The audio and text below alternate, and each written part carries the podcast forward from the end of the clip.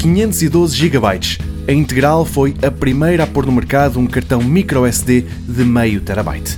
O formato microSD é aquele que os smartphones atuais aceitam para os cartões de memória. Comprar um extra como este é uma das soluções mais adotadas quando os telefones começam a dizer que já não têm mais espaço para apps, vídeos ou fotos.